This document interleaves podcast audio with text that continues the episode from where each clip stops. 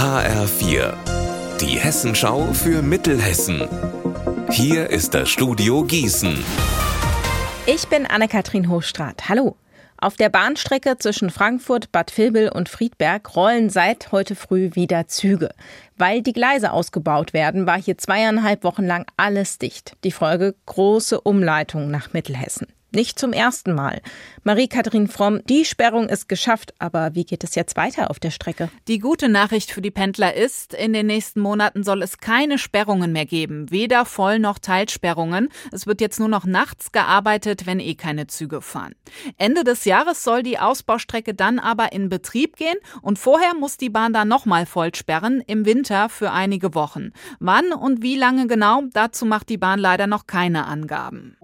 Erleichterung für eine Katzenhalterin aus Elz im Kreis Limburg-Weilburg. Warum weiß Marc Klug? Vergangene Woche lockt eine fremde Frau die Katze in ihr Auto und nimmt sie mit.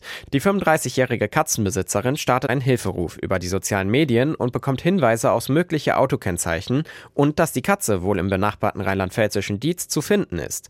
Die Frau fährt hin und tatsächlich, vor einer Wohnung steht das Auto der Katzenliebin. Und nicht nur das. Hinter einem Fenster sieht die 35-jährige auch ihre Katze. Als die Polizei klingelt, rückt die Katzenliebin das Tier dann auch freiwillig raus. Die 25-Jährige wird sich dennoch wegen Diebstahls verantworten müssen. In Bad Nauheim herrscht Ausnahmezustand. Die Roten Teufel haben es ja vergangene Woche in die Playoffs, also das Finale der DEL 2 geschafft. Nach einem verlorenen ersten Spiel in Ravensburg am Sonntag geht es heute daheim in die nächste Runde. Ganz Bad Nauheim fiebert mit. Auch die Bäckerei Künkel, die eigens rote Teufelhörnchen entwickelt und gebacken hat. Chef Martin Künkel erklärt, was drin ist. Das ist ein ganz normaler Weizenteig und der ist gewürzt mit Chili-Schoten und mit Paprika. Er ist etwas rot gefärbt.